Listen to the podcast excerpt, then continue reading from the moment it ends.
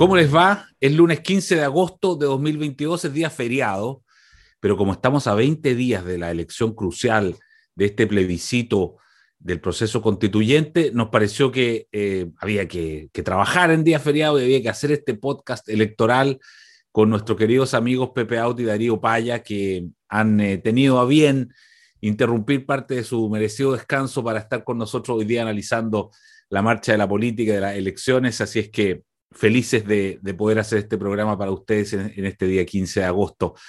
Don Pepe Out, nos toca eh, partir con usted en el día de hoy. Eh, tenemos, eh, ayer fue anoche, la encuesta CADEM fue la última encuesta en la serie dominical, porque ya la próxima, según anunció el propio Roberto Isixson, va a ser el día viernes. Es decir, ya no vamos a tener más encuestas abiertas en día domingo, como era la tradición, porque ya entramos en la tierra derecha de los últimos días de encuestas, Pepe, ¿qué estás viendo tú? Bueno, estoy viendo algunas cosas ¿ah? que, que, en realidad se destacan poco. El primero, la academia muestra la mismo que mostraba el 22 de julio pasado. Sin embargo, se lee en los medios como un estrechamiento relevante. Y la verdad es que el 55-45 es lo que había habido hace tres semanas atrás.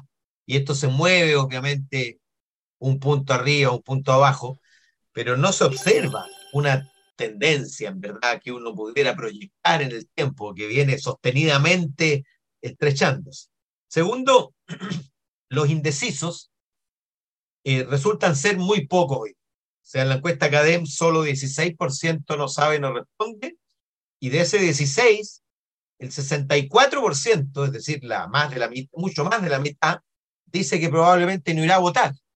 Y de los que sí iban a votar, proporciones muy similares dicen podría votar a prueba o podría votar rechazo. Es decir, no se ve por dónde pudiera moverse de manera relevante el escenario. Lo tercero es que eh, nadie sabe para quién trabaja. Y Darío Vaya conoce muy bien esto, porque fue el único de la derecha que se opuso al voto voluntario. Y la verdad es que esta pelea sería muchísimo más estrecha, probablemente de cortarla con cuchillo, si no hubiera voto obligatorio. El voto obligatorio va, favorece ampliamente al rechazo, porque se trata de personas de mayor edad, mayoritariamente, de personas que no se entusiasmaron con el estallido social y por lo tanto no se entusiasmaron tampoco con ir a votar en el plebiscito de entrada, que fue hija, hijo del estallido, y luego tampoco se entusiasmaron con ir a votar contra Cast por, eh, por Gabriel Boric. Y, y, claro, por eso las encuestas muestran que allí es donde la ventaja del rechazo es infinitamente mayor.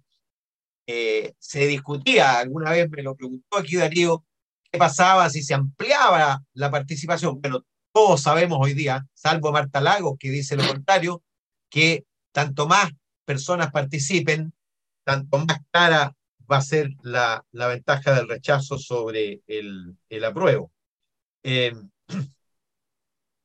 yo te diría que cuando también es interesante cuando comparan con el plebiscito de entrada. Eh, Activa mm. Research lo hace y al hacer el cruce le da que 59% de los que aprobaron vuelven a votar apruebo y 28% vota rechazo. Es decir, es una cosa más o menos de 2 a 1.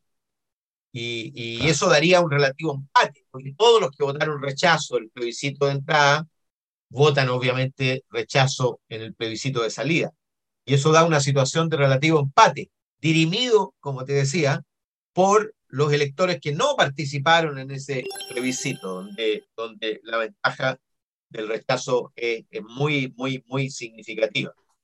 Estos son los, los elementos que a mí más me llaman la atención. Llama la atención también que dos encuestas muy distintas den resultados tan, tan similares. ¿ah? Lo único que me llama la atención de Activa Research es la diferencia que da entre la población general y el voto probable. ¿ah? Mm. Seguramente, a pesar de que, fíjate que las estimaciones de participación de la propia Activa Research subieron. Hoy día son entre 9,1 y 10,1 millones. ¿ah? Con, con, con apostando más bien a la mitad de 9 millones y medio. ¿ah? Y yo creo efectivamente que vamos a estar entre 9 y 10 millones. De votantes. Y, dependiendo de eso, por supuesto, será la estrechez o amplitud del resultado. De acuerdo. Darío Paya, ¿qué estás viendo en, las, eh, en esta última encuesta ya? Probablemente la penúltima encuesta que vamos a tener antes de la elección. Em, la última que se va a poder publicar por los que le hicieron, pero supongo que se pueden comentar o no. no. Nosotros vamos a, ver la manera de. En, clave, sí. sí. hablar de ciertas cosas. Una encuesta en Zambia dijo. ¿ah? Ya, eh, pongamos las cosas en contexto, que es algo que, que, creo que ha sido útil en las últimas semanas. Queda una semana menos, de manera que, frase que ya hemos repetido muchas veces. Los mismos números que hace un mes no significan lo mismo, los mismos números que la semana pasada no significan lo mismo, porque la, la cancha es mucho más estrecha. Eh, segundo, el, el lunes pasado yo especulaba, bueno, ¿qué cosas quedan en el escenario que puedan alterar estructuralmente lo que está pasando? Estaba la duda de qué iba a pasar con la franja. Esta encuesta ya incorpora prácticamente una semana de franja. Y probablemente, eh, proporcionalmente, son más que un cuarto de la franja, porque el grueso de las personas ve los primeros días y cacha para dónde va la pelota y, no vuelve. ¿ah? no, mm. no, no, es una teleserie. Mm. Eh, está bastante acreditado que, que, que, la atención que se le pone a, la franja política en los primeros días es infinitamente mayor de lo que pasa durante el resto del mes. Entonces, esta, este factor se jugó esa carta. Eh, si uno toma como punto de referencia la, la cadena, puede decir, bueno, hay un estrechamiento, se apretó un poquitito la cosa, un puntito acá, un puntito allá. Estadísticamente los números son lo mismo. Mm. Y, el punto es que la franja no produjo un, shift, no produjo un quiebre, no. No obstante, eh, yo, yo lo he visto eh, más por método que por, por, por entretención. Y yo creo que efectivamente el, el, el apruebo se la jugó con, con algún talento, con bastante talento, y todo esto que siempre se anunció que iba a llegar, que era el momento en que la promesa de los derechos sociales pudiese ser explicada, que se iba a producir un, La verdad es que la franja lo hacen de manera bastante audaz, además. ¿eh? Eh, como decíamos el otro día, se inocularon ante cualquier crítica al texto diciendo que es fake news y le dedican parte de, su espacio televisivo a, referirse a las fake news y con, mucha perso. Le dedican tiempo, espacio y, creatividad a estas promesas en el ámbito de los derechos sociales. Bueno, jugada esa carta, de nuevo los números se han movido un poquito. Segundo, decíamos, hay un acuerdo que va a venir. Yo mm, este franco, claro. que iba a venir, no, no, no, no que iba a ser dos días después, pero no hay mucho que comentar. Fue un acto medio fallido, eh, si tenía por propósito encajonar a ciertas figuras políticas, a decir, bueno, nos comprometimos a hacer los cambios que usted dijo, entonces ahora, la verdad que como acto de encajonamiento, sobre todo personas con su propia perso, yo creo que, que fue un acto fallido. Em, ya está mil, está además comentado la intervención de Tellier, es curioso porque, como decía alguien por ahí, él no improvisa, parece que esta vez improvisó, bueno, tuvo un efecto, dinamitó el potencial de credibilidad de algo que difícilmente lo iba a tener ante mucha gente. La verdad que lo, lo, hizo prácticamente eh, inviable. Y el tercer factor que yo apunté la semana pasada fue el de la participación. Sí. Y aquí, y aquí en realidad todo lo que yo puedo decir al respecto es, eh, es adivinanza, ¿no? Yo no logro, mirando las predicciones de participación en, los ciclos electorales anteriores, no, logro deducir con convicción de ahí un escenario de participación real para esto, porque se trata de algo distinto, se trata de, un plebiscito, de un texto, de algo respecto a lo cual eh, el rango en que se pueden instalar las opiniones es tan amplio, no es un juicio respecto de una persona, pero en fin, eh, yo ahí tengo una, una duda, ¿eh? porque Pepe, lo, hemos conversado acá, él decía, mientras más gente vote, mejor le va el rechazo. Eh, él ahora está suponiendo una participación aún mayor de, la, de, la primera entrega de, su, de, sus, de sus proyecciones. El pronóstico, claro. Con, con, números que son con resultados parecidos, ¿no? obstante que votan medio millón de personas más. Eh, vemos estas encuestas que, como, como decía recién Pepe, algunas predicen hasta 10 millones de participación. Yo fíjate que veo por el lado del, del, del, apruebo. Veo dosis de confusión. No, no, no veo una cancha con una, estoy pensando en las graderías de un estadio con, con, un canto nítido, claro, motivado, eh, con, con, ánimo, con mística. Más bien veo mucho enredo. ¿ah? La guindita de la torta quizás en eso fue el efecto que desde la franja produjo y está produciendo, porque es, una cuestión en, curso. Eh, ¿Y eso te hace pensar, Darío, que, que va a votar menos gente la prueba? Todo esto a mí me hace pensar que, no, me, sorprendería que, vote menos gente en general. Menos gente en general, no, no, solo de la prueba. Te, iba a decir que, que, ahora con esta pieza de la centroizquierda que evoca una pieza de la, de la franja del no, hay, mm. hay demasiado episodio que a mí me, me, me hace dudar de que esto sea un episodio de una participación masiva o demasiado más allá de lo que han sido las últimas elecciones. Pero, como te decía antes, para mí todo eso es... Interesante. No, no, ninguna seguridad. Sí. Yo pensaría lo mismo, Eduardo, ¿Mm? si el voto fuera voluntario. Efectivamente, la acción, los mensajes contradictorios, sobre todo en el campo de la prueba, en fin, podrían producir alguna desmovilización. Pero, mm. pero en realidad los votantes van a ir aun cuando la intensidad de su voluntad de votar sea menor que en el plebiscito de entrada. Pero yo quería un cogollito respecto a la encuesta, fíjate que es bien eh, eh, relevante. se observa una diferencia de unos cinco puntos entre el apruebo y la aprobación a Boric. Es decir, el apruebo supera en cinco puntos la aprobación a Boric y la desaprobación supera en cinco puntos o más al rechazo. Y por lo tanto, a estas alturas, en, en, en la moneda, deben estar preguntándose, o en el comando de la prueba, deben estar preguntándose si a estas alturas sirve eh, acelerar o mantener o profundizar el involucramiento del presidente. Y yo creo que se está empezando a observar un pequeño distanciamiento y que seguramente tiene que ver con esto.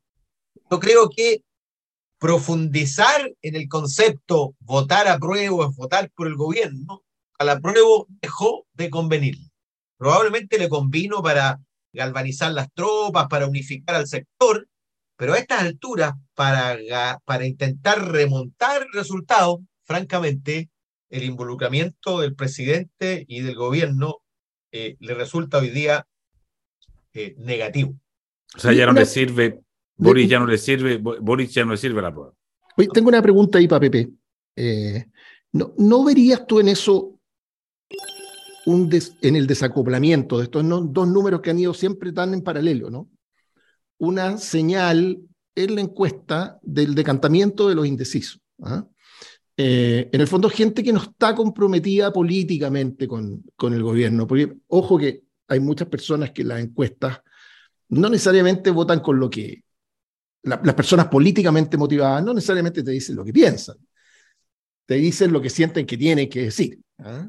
Eh, hay que tener adhesión con el presidente. Eh, y a lo mejor esa ha sido la base dura del, del, apruebo todo, todo, este tiempo, muy de la mano con, con la gente que siente que tiene que darle respaldo al presidente. Cuando uno empieza a ver que se desacoplan esos números, ¿acaso no estamos viendo en la encuesta de manera indirecta por fin una señal del decantamiento definitivo de, de, los indecisos. En este caso, como lo hemos dicho aquí varias veces, eh, muchos de ellos al apruebo, porque eran votos que, que si uno que siempre fueron de la prueba. Todo indicaba que eran de la prueba, solo que no se atrevían a confesarlo, porque claro. Implicaba defender la constituyente y, sus despropósitos. Puede ser, ¿no? Claro. Oye, eh, eh, Pepe, para, ir ya, ya, ya, terminando, para no abusar de su tiempo en días feriados, sobre todo, hiciste eh, un último pronóstico, no sé si es el último pronóstico, la verdad es que es una actualización de tu pronóstico de fines de junio, eh, y fíjate que uno lo ve, eh, está en Twitter, está en, todas partes, digamos, se ha difundido, y, y tu pronóstico sigue siendo 56,6 para el rechazo, 43,4 para el apruebo. Fíjate que desde fines de junio, estamos a mediados de agosto, han pasado muchas cosas pero es como que no hubiese pasado nada. Son los mismos números. ¿Qué, cómo se explica eso? Que en el fondo, digamos, eh, mira, todo lo que ha pasado, lo que acaba de decir eh, Darío, el acuerdo, en fin, tantas cosas, y resulta como que no se moviera esto. Bueno, se explica porque está hecho desde la referencia a la elección de diciembre, la segunda vuelta presidencial, y, y la incorporación de los nuevos votantes y su supuesta o posible eh, inclinación entre ambos sectores. Y en consecuencia, cuando tú haces un análisis desde lo estructural, lo coyuntural, la verdad es que incide poco. ¿ah? Te voy a contar eh, una anécdota. Yo hice este segundo sin mirar el primero. Y en el primero, yo había hecho un análisis región por región. Y región a región iba yo atribuyendo votos no solo por los resultados previos, sino por la distribución de los principales actores, en fin. Y me dio ese resultado. Hoy día, en cambio, yo apliqué una misma fórmula. Dije, dije, mira, eh, todos los votos de Boris de primera vuelta van a la prueba. Tres de cada cuatro votos de los que se sumaron a Boris en segunda vuelta contra Castro van a la prueba. Y en la pelea por los nuevos electores va a ser 40-60. En verdad, las encuestas dan mucho más ventaja en favor del rechazo, pero fui conservador, dije 40-60. Y eso me da un número determinado de votos. Apliqué un 14% de crecimiento de la participación respecto de la presidencial. Y el rechazo los votos de Cast en segunda vuelta, más uno de cada cuatro, es decir, el 25% de los que se sumaron a Boris contra Cast, y 60% de los eh, nuevos votantes. Y resulta que mágicamente me dio básicamente el mismo resultado que yo había construido laboriosamente, región por región, en un análisis lento, profundo, detallado, en fin lo que, lo que muestra que, bueno, o, o, es muy casual, o francamente las cosas van a estar por ahí. Tengo duda, ¿ah? por, fundamentalmente porque la correlación en los nuevos votantes está siendo muy, muy favorable al rechazo.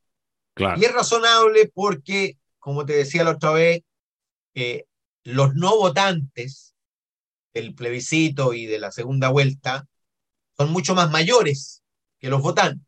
Y por lo tanto, si vuelven, lo que en la práctica va a suceder es que se va a emparejar la tasa de participación joven respecto de adultos. Entre paréntesis, esa otra cosa que dicen las encuestas hoy día, que la disposición a participar de los mayores de 50 hoy es incluso mayor que la de los jóvenes. Digamos que va a ser igual.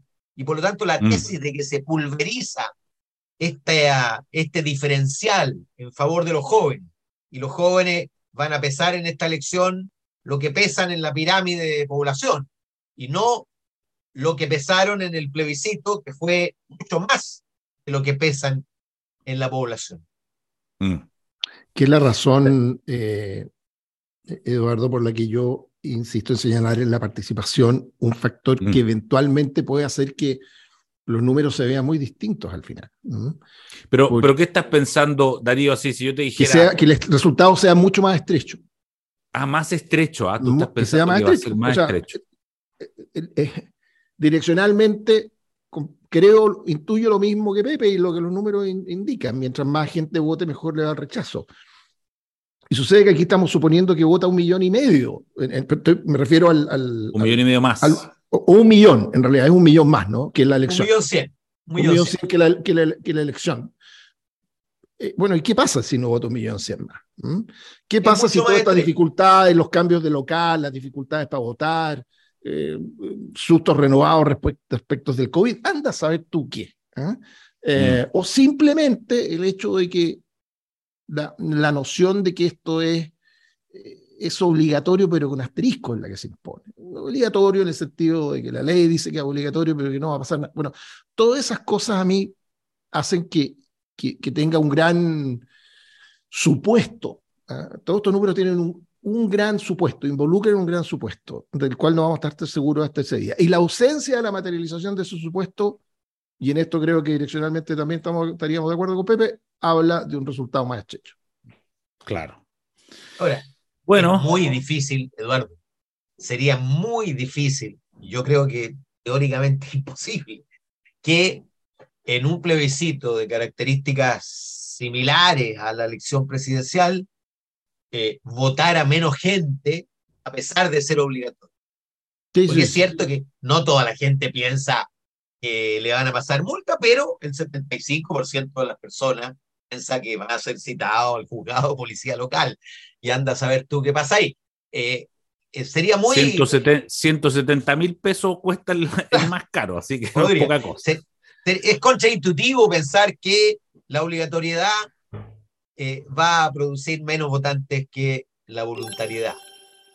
No, eso estamos completamente de acuerdo. Si la pregunta es cuánto. Bueno, vemos que hoy estamos a 20 días casi todas las encuestas, más el pronóstico de Pepe, más también lo que nos plantea Darío. Hasta aquí todo el mundo de acuerdo en que debiese ganar el rechazo, pero vemos que la incertidumbre se va a mantener hasta el final, ¿no? Por estos factores que pone Darío, que yo creo que vale la pena tomarlo en cuenta. Oigan, en día feriado, dos veces muchas gracias, Darío y Pepe, eh, por este análisis y nos encontramos el próximo lunes absolutamente en nuestro podcast Detrás de la Noticia. Muchas gracias.